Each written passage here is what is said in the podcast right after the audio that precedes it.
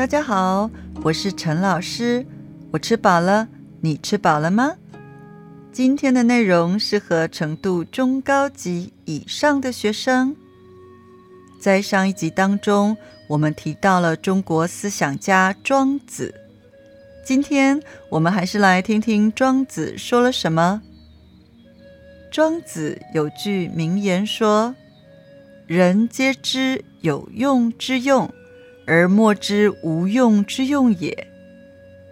这句话，庄子曾经用过几个故事来解释这个道理。其中一个故事是这样的：有一个老木匠和他的徒弟走到一座山脚下，看见路旁有一棵非常高大的树。徒弟问老木匠：“师傅，我从来没看过这么高大的树。”您为什么连看都不看一眼呢？老木匠回答：“这是一棵什么用处也没有的树，不管用它做什么，都很快就坏了。因为它是没用的树，所以它才能长得如此高大。”到了晚上，这位老木匠做了一个梦，梦到那棵大树对他说。你怎么能拿有用的树来跟我比呢？那些有用的树常受到人们的伤害，是因为它们有用，所以害了他们自己啊。如果我有用，我还能活得这么久吗？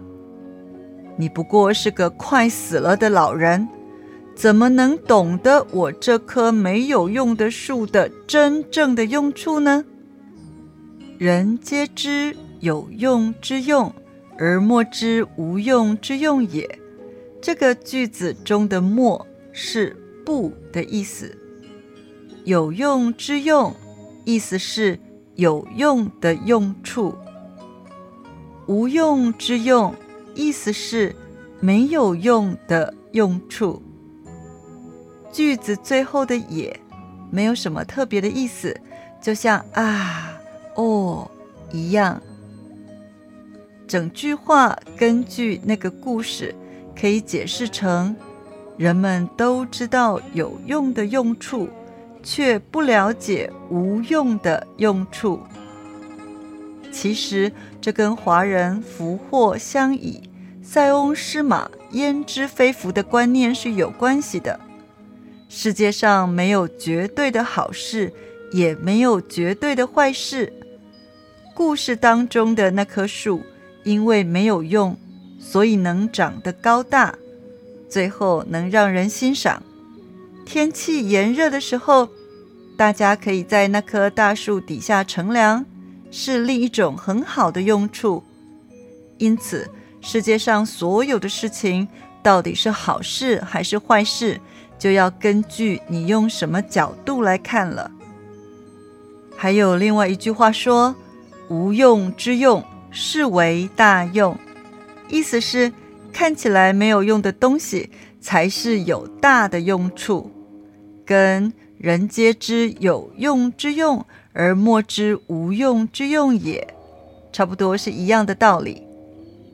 同学们，下次如果有人骂你，你真是个没用的东西，先别生气，你应该谢谢他的赞美，因为。无用之用，是为大用。同学们，你是不是觉得庄子的想法真的很有意思，值得人们细细思考呢？我们下次空中见喽！